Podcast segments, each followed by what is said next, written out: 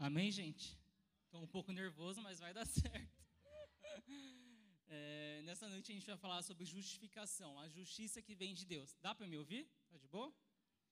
Hoje a gente vai falar sobre a justiça de Deus. O tema dessa noite é justificados por Cristo, então. Pode passar um slide. Para a gente conseguir contextualizar o que é a justiça de Deus, essa frase ela vai dar seguimento a todo o nosso estudo nessa noite. Ela vai nos falar assim: Tratar o meu próximo com graça é coisa difícil.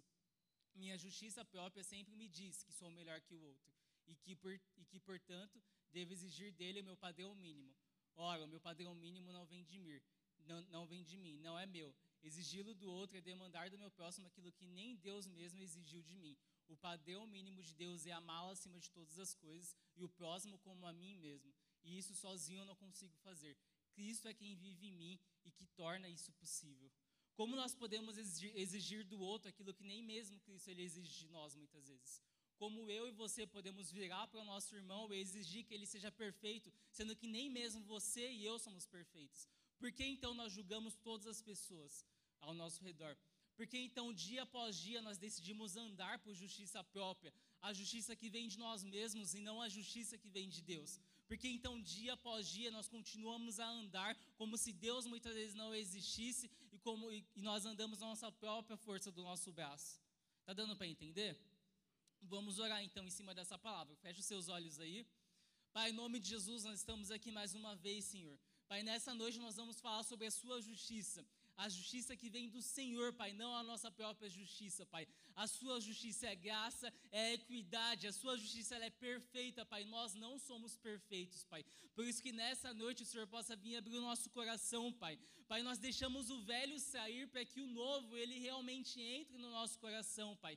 Que o nosso coração seja uma terra fértil, Pai, onde a sua semente é plantada e ali é gerado frutos, Pai. Que nessa noite, Pai, possa vir haver uma justificação no nosso nosso coração, Pai. Que possa existir de verdade a graça, Pai. Que nós possamos entender, Pai, que nós não somos culpados, Pai, mas nós somos justificados através do Seu sangue. Amém? É, o versículo base dessa noite está lá em Romanos 10, do 3 ao 4. Pode abrir aí. Se alguém puder me trazer água, gente, por favor. Romanos 10, do 3 ao 4, vai nos falar assim. Porquanto, ignorando a justiça que vem de Deus e procurando estabelecer a sua própria justiça, não se submeteram à justiça de Deus, porque o fim da lei é Cristo para a justificação de todo aquele que nele crê.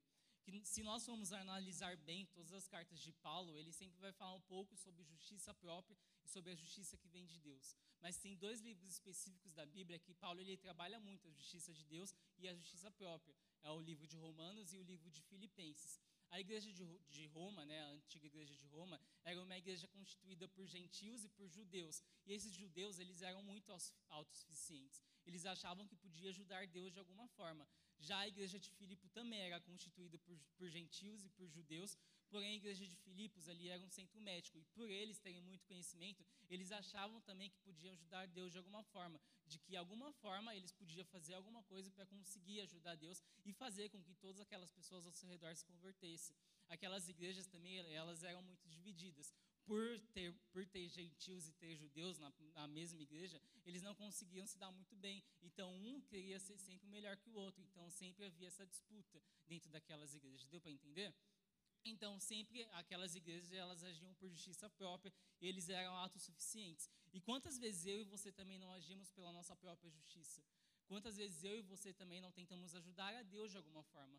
Quantas e quantas promessas o Senhor já te falou e você quis agir por justiça própria, você quis fazer do seu jeito e quando você fez deu errado, porque não era o tempo certo. Quantas e coisas, quantas, quantas coisas o Senhor já te falou e você quis fazer do seu próprio jeito e aí você fez, deu errado e você ainda assim virou para Deus e culpou a Deus. Mas Deus não tem nada a ver com isso, porque foi escolha sua. Você nem mesmo perguntou para Deus se você teria que fazer aquilo ou não. Você simplesmente foi fazendo e quando deu errado, você virou e culpou a Deus. Amém? Deu para entender?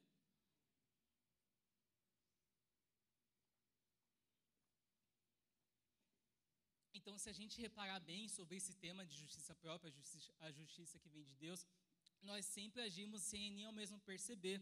Nós não conhecemos muitas vezes a justiça de Deus porque nós não temos um relacionamento com Deus pleno.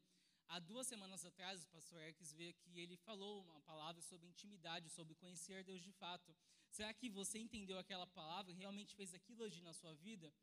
Nós não conhecemos a justiça de Deus porque nós não conhecemos a Deus. Simplesmente isso, é simples. Conheça a Deus, então você vai conhecer a justiça de Deus também. Você vai conhecer que a justiça dele é a graça e a equidade, a justiça que te lava de todo, teu, de todo o seu pecado. Você vai entender o contexto da graça, que a graça não é, não é para você banalizar e sair pecando por aí, mas a graça é a força que faz com que você não peque. Por amor a Cristo, você não vai mais pecar. É sobre você largar o seu vício, seu vício de uma vez por todas e parar de ficar fazendo promessas para si mesmo que vai parar de fazer as coisas erradas. É sobre uma decisão e uma postura que nessa noite você vai ter que tomar, entendendo essa justiça de Deus. Amém? É, o problema é que quando a gente faz, quando a gente age por justiça própria, nós não levamos as coisas para Deus e quando algo dá errado, a gente vira e como eu já falei, nós culpamos a Deus. Todas as vezes que nós decidimos algo sem conversar com Deus, algo sem ao menos nos orar, nós agimos por justiça própria. E quantas vezes você não aceitou proposta de emprego sem nem ao menos orar para Deus, para saber se era a vontade dele de você estar naquele lugar? Quantas vezes você começou algum curso na faculdade nem, nem, nem ao mesmo orou para saber se de fato você nasceu para viver aquele propósito, para fazer tudo aquilo que você tem feito? Sabe quantas e quantas coisas da sua vida, por mínimo que seja, sei lá, comprar um pão numa padaria, você nem ao mesmo, você nem ao mesmo hora antes de você estar praticando justiça própria, então. Nós vemos então que Deus ele é justo e que aqueles que acusam, que acusam a Deus de cometer injustiças estão, estão errados, porque Deus ele é supremo e ele é gracioso. A justiça de Deus ele é, ela é misericordiosa nós vemos então que nós não somos salvos justificados por aquilo que nós fazemos. Não importa se você vive dentro da igreja, não importa se você está aqui de segunda a segunda, você não vai ser salvo pelas suas boas obras, você vai ser salvo pela fé mediante do Cristo. Martim Lutero, quando ele fala lá as cinco solas, ele fala somente a fé, somente a graça, somente a escritura, somente a glória de Deus. E nós precisamos andar em cima dessas cinco solas, nós precisamos andar em cima da fé, em cima da graça de Deus. Nós precisamos entender de fato nessa noite essas cinco solas. Quando nós encontramos a Cristo, de fato há uma transformação iminente no nosso coração. Quando eu entendo a justiça que vem de Deus, eu deixo então de fazer as coisas erradas e eu passo a andar debaixo dessa graça de Deus. Eu entendo que, que eu preciso enxergar como Cristo enxerga, que não é sobre eu julgar o meu irmão, mas é sobre eu olhar para o meu irmão da mesma forma como Cristo enxerga. E quando Cristo olha o seu irmão do seu lado, ele não olha julgando, eu tenho certeza disso. Ele olha com um olhar de amor, olhar que vai ajudar aquelas pessoas. Então, por que muitas vezes você tem olhado para o seu irmão e julgando ele simplesmente pela forma dele se vestir, pela forma dele falar ou pela forma dele andar? Porque muitas vezes você, dentro do seu serviço, não é referência, porque você sai falando mal de tudo e de todos. Sabe? Porque você muitas vezes não é referência de Cristo onde você está estabelecido, você não é referência dentro da sua faculdade. Porque você anda por justiça própria e não anda por justiça de Deus. Você anda baseado no seu próprio conhecimento, baseado na sua própria força do seu braço. Você se acha muito bom. E por você ser muito bom, você muitas vezes, através das suas atitudes, acha que não precisa do Cristo para viver. Isso é nítido no meu e no seu dia a dia que muitas vezes nós fazemos diversas, diversas coisas sem conversar com Deus. Nós vemos que nós somos salvos pela graça de Deus em nós. Sozinhos nós não conseguimos nada. Nós precisamos então ser vulneráveis perante a Deus e mostrar as nossas mazelas e quem realmente nós somos. Não adianta você disfarçar nessa noite, não adianta você disfarçar para Deus, porque Deus ele te conhece. Deus ele sabe o que você vê, o que você fala, como você fala, por onde você anda. Deus ele não fica no seu carro quando você decide sair simplesmente para pecar. Deus ele não fica longe quando você está pecando. Deus bem perto, Deus Emmanuel, Deus dentro de nós, Deus em nós. Deus está em você Deus ele simplesmente não sai de você para fazer com que você peque. Entende? Deus está em você. Então, nessa noite que você tem essa consciência do Cristo, que Cristo habita em você, e por Cristo habitar em você, você vai começar a pensar, tomar mais cuidado com o que você fala, por onde você anda e como você fala com os seus amigos ao seu redor. Não adianta então você viver uma vida impostora, aquilo que o Senhor não sonhou para você. Não é sobre você se entregar pela metade para Deus, mas é sobre você se entregar a tudo, para que de fato a justiça de Deus entre no seu coração. Não é mais sobre você se entregar pela metade para Deus. Não é mais sobre você dar partes para Deus, mas é sobre você entregar todo o seu coração para Deus nessa noite. Não é sobre você vir à igreja apenas aos sábados, aos domingos, aos feriados até mesmo. Não é sobre você vir na conferência aqui do Espírito Santo. É importante que você venha, mas não é sobre isso. Você precisa de verdade viver Cristo. Você precisa ter esse relacionamento com Cristo. Você precisa ter um encontro real com Cristo, porque eu tenho certeza que quando você encontrar Cristo de verdade, você vai deixar muitas vezes de pecar. Você vai largar o seu vício e vai realmente viver para Deus. Na grande maioria das vezes, nós temos uma visão imprecisa e distorcida de quem Deus é. Em Deus não há injustiça, mas em nós sim. Não é Deus que está em julgamento nessa noite, é sim a humanidade, e sim eu e você. Deus ele é justo. A soberania de Deus é plena. A Trindade ela está em perfeita harmonia. É eu e você que pecamos, eu e você que erramos. Então é nós que nós, então é nós que precisamos dessa graça. Nós pensamos que Deus ele é injusto quando ele permite que certas coisas aconteçam em nossas vidas. Eu não sei com você, mas muitas vezes eu já virei para Deus e falei: Meu Deus, não dá, mano, é muito injusto isso que está acontecendo na minha vida. Eu não sei com você, mas comigo já aconteceu muito. Mas nessa noite eu quero te dizer que Deus ele não é um policial. Deus ele faz papel de juiz.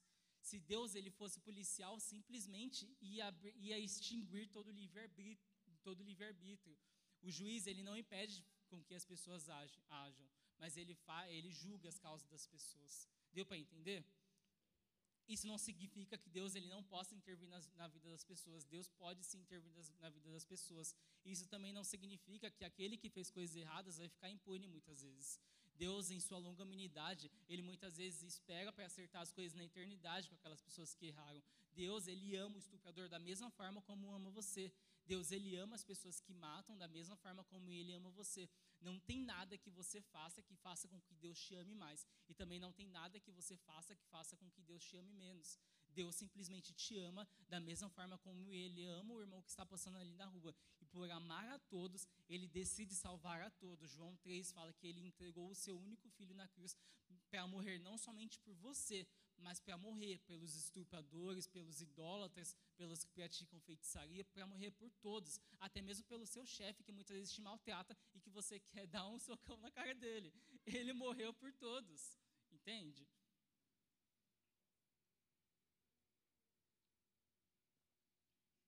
A longanimidade de Deus, então, é a chance para o culpado se arrepender. Em nossa visão, tudo vai parecer sempre muito injusto, porque tudo que nós pensamos é no aqui e no agora. A justiça de Deus, ela não pode ser satisfeita com a, com a justiça humana.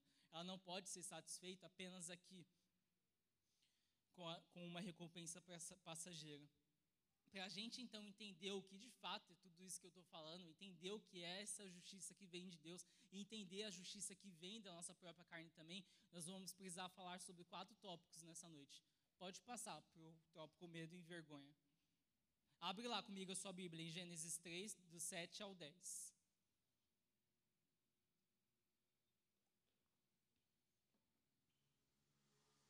Pode passar, gente. Medo e vergonha é um slide.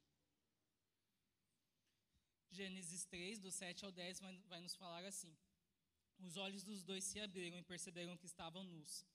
Então juntaram folhas de figueira para cobrir-se. Ouvindo o homem a sua mulher, e sua mulher os passos do Senhor Deus, que andava pelo jardim quando sobrava a brisa do dia, esconderam-se da presença do Senhor, da presença do Senhor Deus entre as árvores do jardim. Mas o Senhor Deus chamou o homem e perguntou: Onde você está? E ele logo respondeu: Ouvi os teus passos no jardim e fiquei com medo, porque estava nu.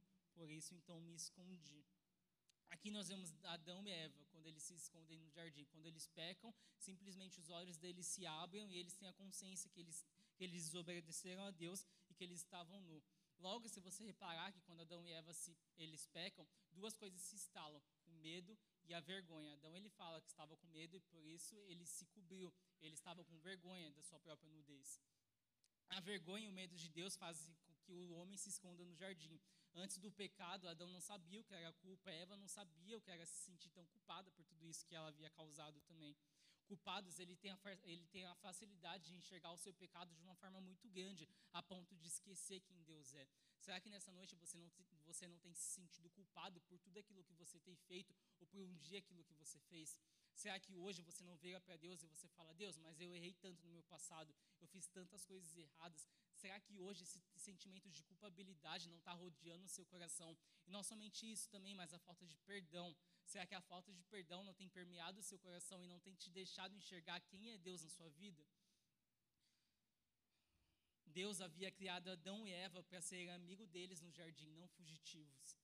A culpa faz você fugir de Deus e não se aproximar de Deus. Adão e Eva eram para serem amigos de Deus, não fugitivos. Não era para eles terem se escondido naquele jardim. Eles não foram criados para isso, igual eu e você. Eu e você não fomos criados para nos esconder de Deus. Eu e você não foi criado para dia após dia andar longe de Deus. A natureza, ela espera ansiosamente pela manifestação dos filhos de Deus, pela sua manifestação. O que você tem feito hoje? Será que simplesmente você tem seguido a sua vida como se, como se o Cristo não existisse? Ou será que simplesmente você tem vindo à igreja todos os domingos, aos sábados, e simplesmente isso, isso basta? Mas eu vejo para você nessa noite e falo que isso não basta. Isso não é suficiente para você ser salvo. A culpa, muitas vezes causada pela justiça própria, causa uma deformidade na nossa identidade e comportamento. Ela sempre vai nos levar a um lugar de autopunição. Ela faz a gente mergulhar num senso de inferioridade e faz a gente entrar no lugar onde nós não aceitamos a correção de Deus. Será que você não está nesse lugar hoje, hoje onde você não aceita a correção de Deus? Onde você se acha bom o suficiente, onde você acha que muitas vezes essa palavra não é para você, porque você vem aos cultos, você não pratica justiça própria. Você é um crente bom, o um crente perfil, muitas vezes. Eu viro para você e falo que nessa noite você precisa rever os seus conceitos rever para onde você tem andado, rever como você tem falado, rever o real motivo de você vir aqui na igreja todos os sábados e aos domingos. Será que de verdade é para seguir o Cristo ou para seguir você mesmo, ou para conseguir aquilo que você tanto quer? Qual é o sentido de você vir aqui para esse culto nessa noite? Será que é só para conseguir um carro, um emprego bom, uma vida estável? Seguir a Cristo não é isso. Seguir a Cristo exige renúncia, e o que você tem renunciado para Cristo nessa noite? O que você tem mudado a sua vida? Se você não mudou nada da sua vida quando você se converteu, quando você encontrou o Cristo, eu sinto te dizer que você não encontrou o Cristo de verdade. Se você não mudou nada na sua vida, se você não mudou a sua forma de falar, como você fala, como você age, você não encontrou o Cristo, o Cristo de verdade e você tem agido por justiça própria. Você tem se idolatrado. Você criou um Deus à sua imagem e semelhança e tem se idolatrado muitas vezes. O livro Ego Transformado, ele vai nos falar isso de Tim Keller, que muitas vezes nós criamos um Deus à nossa imagem e semelhança, cultuamos esse Deus e andamos em cima daquilo, daquilo que esse Deus fala. Será que você não tem andado em cima desse Deus que você próprio esculpiu a sua imagem e a sua semelhança? Ou, ou Deus só é Deus na sua vida quando ele fala sim para tudo? Deus muitas vezes ele fala não para você e você precisa aceitar o não de Deus. Não é sobre você agir por justiça própria, você agir pelo seu próprio Deus. Que nessa noite você destronize tudo aquilo que tem entronizado o seu coração, os deuses falsos do seu coração. Que nessa noite você possa decidir arrancar, parar de agir, de agir por justiça própria e realmente entender o que é essa justiça que vem de Deus. Amém? John Stott, ele é pastor e foi teólogo também. No seu livro Cristianismo Básico, vai nos dizer assim: o homem não tem como buscar a Deus, porque Deus ele não se perdeu. Logo, quem vai atrás de, do homem é Deus. O homem se perdeu e se escondeu. Logo, então, quem vai atrás de alguém é ele. Deus vai atrás do homem. A tentativa de busca é sempre de Deus. A ação é sempre de Deus. O homem só reage. O homem peca, o homem falha, o homem foge.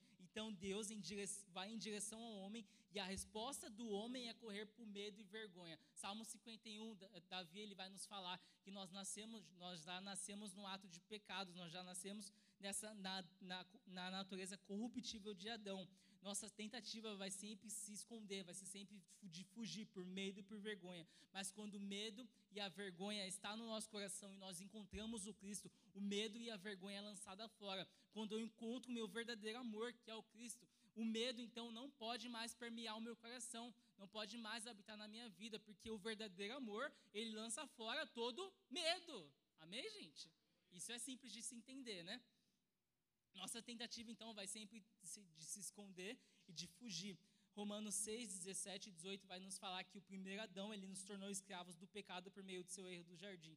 Já o segundo Adão, que é Jesus Cristo, nos tornou servos da justiça. Deus, ele entretanto não nos salvou apenas para sermos servos. Deus, ele nos salvou para sermos filhos dele. Gálatas 4, ele vai nos falar que nós não somos apenas servos, mas nessa noite nós somos chamados de filhos. E por ser filhos, nós também somos cordeiros com Cristo, filhos de Deus também, da mesma forma que Cristo. Você entende isso? Que você é filho do Deus, que Deus soberano deu o seu filho para morrer por você, que muitas vezes não liga para essa morte no seu dia a dia que muitas vezes você age como se Cristo não tivesse morrido por você, que muitas vezes você peca sem a consciência que alguém um dia morreu numa cruz lá, gente. Imagina essa cena. Cristo na cruz, sangrando por você. Ele não tem pecado nenhum. Nele não foi achado nenhum tipo de pecado, nenhum tipo de erro, mas em você foi achado. E em mim também foi achado todo tipo de erro de pecado.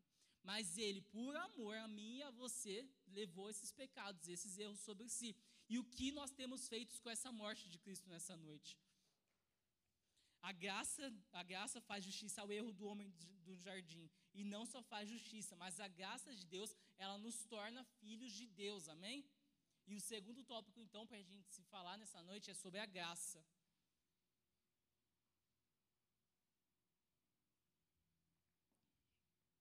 Graça, de acordo com o dicionário Aurélio, ela significa aprovação, favor não merecido, dou ou presente.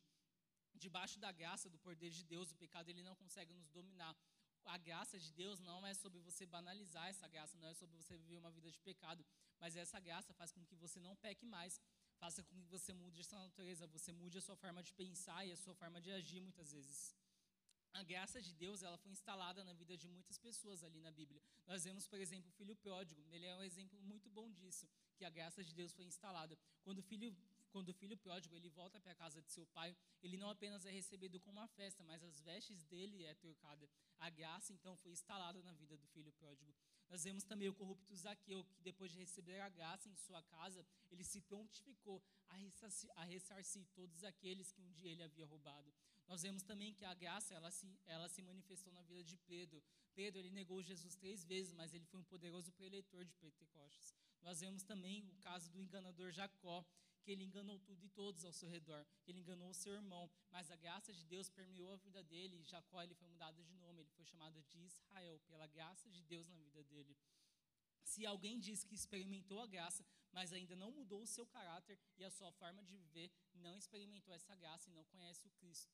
Vocês entendem isso? Se você fala que conhece a Cristo, que experimentou a graça de Cristo, mas não mudou a forma como você vive, eu viro para você nessa noite e falo que você não conheceu a graça de Deus, que você simplesmente é mais um crente, que quando tudo, tudo acabar, que quando nós subirmos e encontrarmos o nosso Senhor, o Senhor vai virar e falar para você que não te conhece.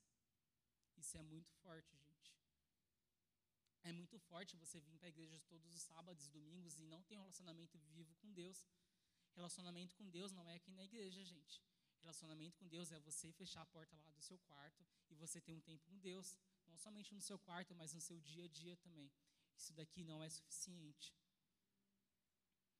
Muitos, muitas pessoas hoje não têm compreendido bem a mensagem da graça. Eles acham que Deus, por amar, que, que Deus, por amar a gente sem merecer, pode continuar vivendo uma vida de pecado. Mas Deus, em sua soberania, Ele abomina o pecado. Deus não, não anda lado a lado com o pecado. E como eu disse, quando você peca, Deus ele simplesmente não fica longe de você. Deus ele quer você perto para que ele possa vir transformar a sua vida. Mas para que ele transforme a sua vida, é preciso com que você abra o seu coração. Deus ele não vai fazer nada se você não queira, tem um livre-arbítrio. Abra comigo lá em 1 Coríntios 15, do 9 ao 10. Nós vamos ver o que Paulo falou sobre a graça lá em Corinto.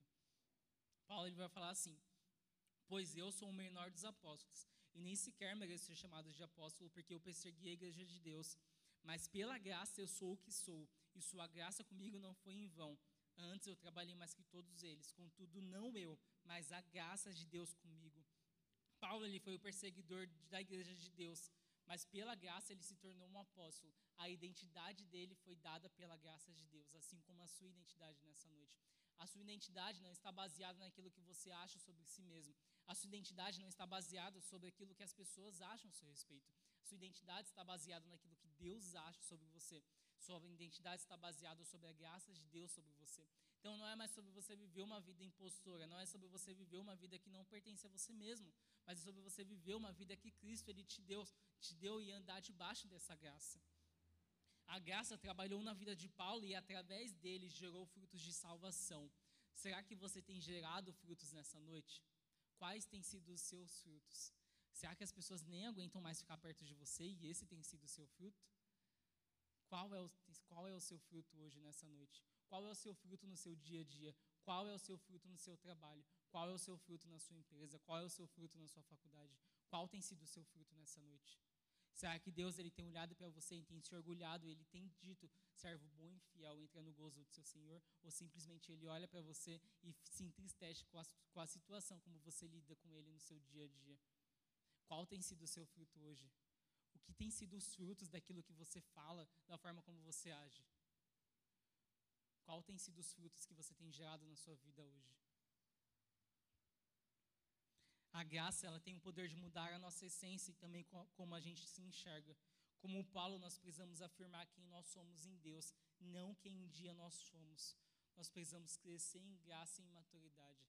A graça pedagógica de Deus, ela nos instrui a realmente levar os nossos pecados sobre a cruz de Cristo, sobre a cruz do Calvário, e realmente reconhecer que nós somos pecadores, que nós precisamos do poder dele em nossas vidas.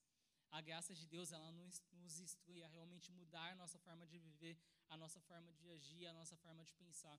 Drummond Lacerda, em seu livro Fora do Alcance das Crianças, vai nos afirmar que o primeiro maior desejo de Deus é que nós sejamos salvos. E eu tenho quase certeza que a maioria de vocês aqui já entregaram sua vida para Deus, já foram salvo, salvos. Mas o segundo maior desejo de Deus é que nós cresçamos em graça e em maturidade. Será que você tem sido um filho maduro hoje? Ou será que você tem sido imaturo muitas vezes no seu dia, no seu, no seu dia, no seu dia a dia, na sua vida? Será que você tem sido o filho imaturo, aquele filho que só dá trabalho para o seu pai? Ou será que você tem sido um filho maduro de Deus? Que quando Deus olha, ele vira e fala: Esse meu filho é maduro. E será que, a, será o que você tem feito com a graça de Deus na sua vida? E o terceiro tópico nessa noite é a consciência do Cristo. Abre comigo lá em Gálatas 2:20.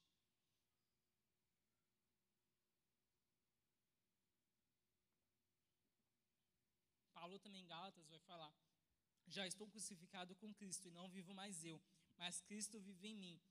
E a vida que agora vivo na carne, vivo pela fé do Filho de Deus, o qual me amou e se entregou por amor a mim. Eu estou vivendo em Cristo, Cristo está em mim, não há separação. Quando eu tenho essa consciência do Cristo, então deixo de pecar. Eu então entendo que quando Cristo ele está ao meu lado, eu tenho essa consciência dele, então eu paro de viver viciado nas coisas que eu fico viciado muitas vezes. Eu, eu então passo a pensar muitas vezes com quem eu tenho andado, como eu tenho andado e como eu tenho falado. Sabe, muitas vezes Cristo ele não quer ouvir aquilo que sai da sua boca no dia a dia. Cristo não quer enxergar aquilo que você tem enxergado nos seus dias, no seu dia a dia. O problema é que há lugares que nós pisamos que ele não gostaria de pisar, que Cristo não gostaria de pisar. Quando nós, quando nós entendemos e compreendemos essa consciência de Cristo, nós deixamos de fazer as coisas erradas então nós abandonamos a antiga natureza e passamos a viver uma nova natureza. O, pecador, ele não precisa ser simplesmente purificado da sua injustiça, mas em João 3 vai falar que o pecador ele precisa de uma mudança de natureza e que quando essa mudança de natureza acontece, toda a vida do pecador é transformada. Amém? A obra da justificação, então, está intimamente ligada com o novo nascimento. O novo nascimento não é simplesmente você vir dar mão de fé aqui na frente, gente. O novo nascimento é você mudar a sua vida totalmente. É você ter um encontro verdadeiro com Cristo e se entregar para Ele por completo. Romanos 8,10 vai nos falar: Mas se Cristo está em vocês, o corpo está morto por conta do pecado, mas o espírito está vivo por conta da justiça de Deus. Justiça própria versus justiça de Deus é a carne lutando contra o espírito dia após dia. Justiça, justiça de Deus é graça, então, é equidade, é favor não merecido. Muitas vezes nossa justiça própria ela se baseia na nossa, na, na nossa boa obra. Ela muitas vezes nos leva a achar que nós somos encontrados, muitas vezes quando nós estamos perdidos. Muitas vezes a nossa justiça própria faz com que você pense que você não precisa ser encontrado, mas muitas vezes você está perdido. E quando você tem esse pensamento que você não está perdido, então você não precisa de salvação. Sabe que nessa noite você entenda que muitas vezes você tem se perdido no seu dia a dia, se perdido em meio a tantos pensamentos, em meio a tantos erros, em meio a tantos pecados, e não tem encontrado de verdade o Cristo. Nessa noite você entenda que você precisa de um encontro real, face a face com Deus, com Cristo, para que de fato haja uma transformação iminente no seu coração. E quando essa transformação acontece, a mudança de natureza na sua vida é evidente. Você então vai parar de frequentar lugares que Cristo muitas vezes não quer que você frequente. Você então deixa de falar coisas que Cristo muitas vezes não quer ouvir, não quer ouvir sair da sua boca. Você então deixa de agir pela sua justiça própria passa a agir pela justiça de Deus, que é graça, é a equidade.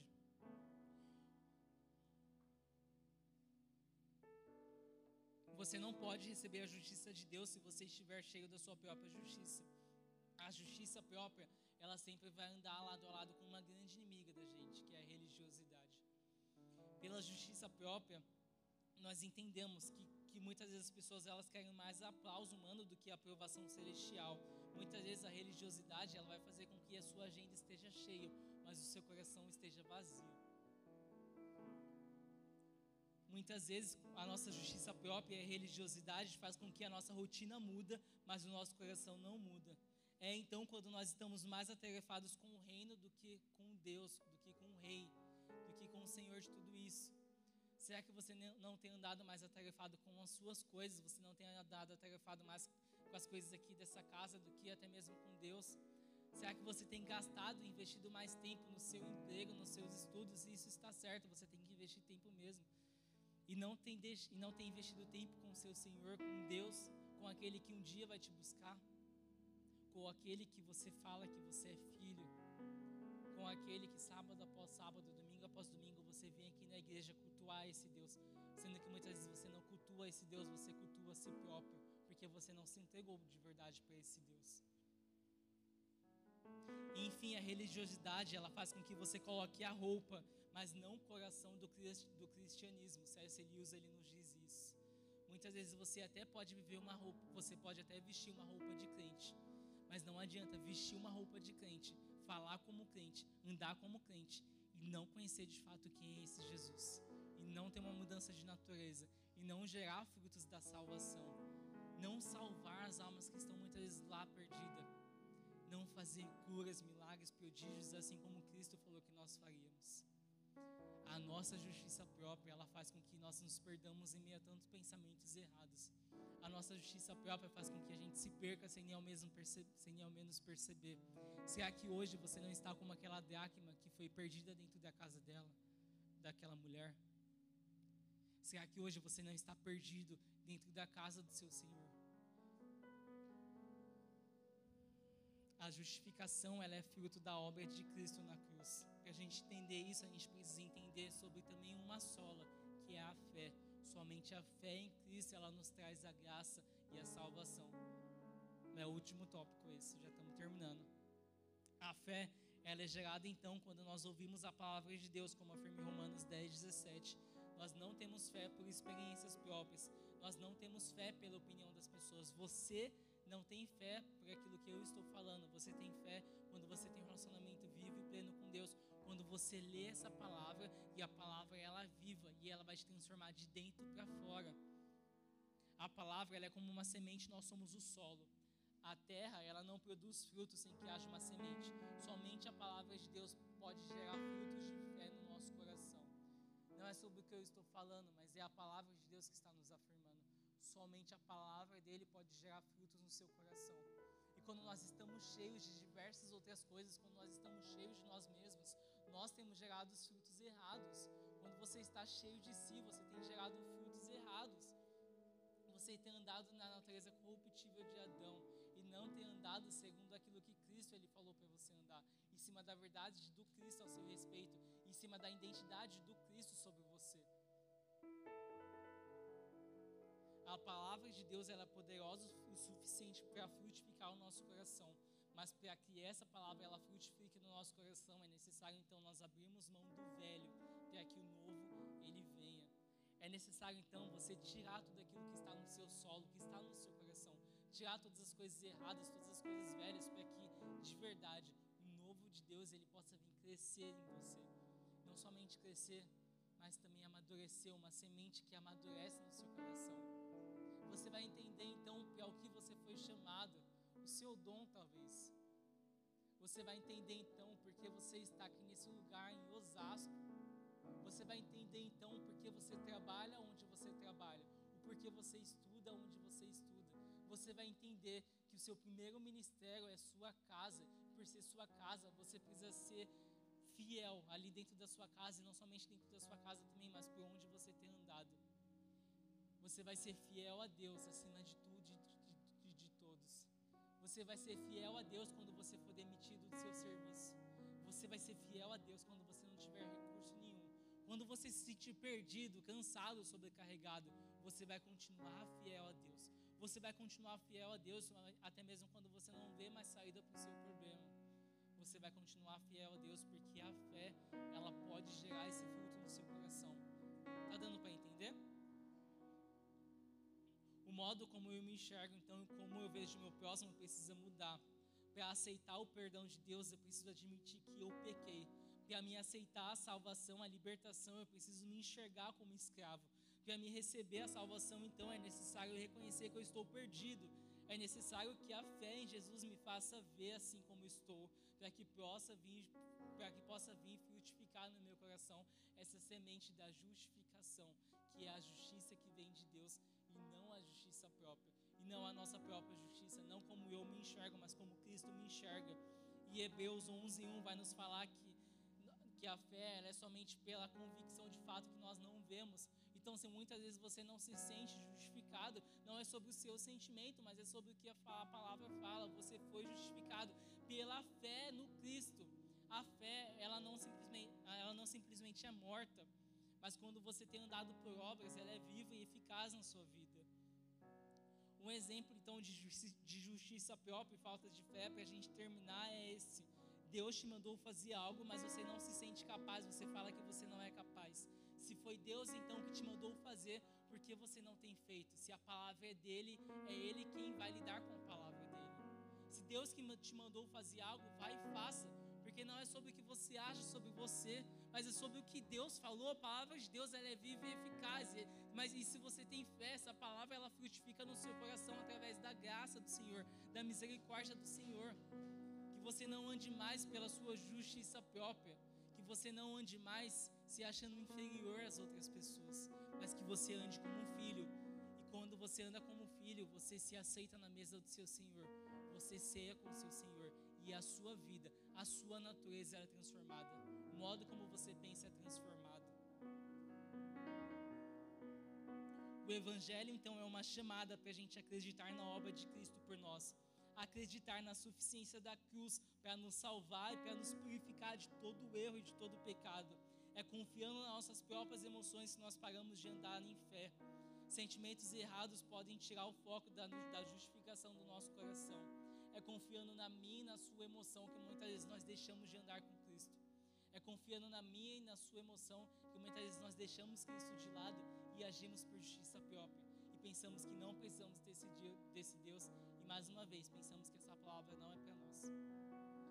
A justiça própria, ela causa isso no seu coração quando você está cheio de si.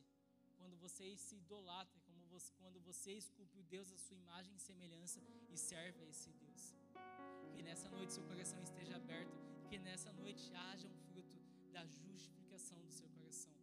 Ainda que você não se sinta justo, ainda que você até mesmo muitas vezes se sinta perdido no meio de tudo isso, que nessa noite você tenha fé no Cristo você entenda que a graça de Deus é poderosa o suficiente para te salvar e para retirar de todo o lamaçal de pecado.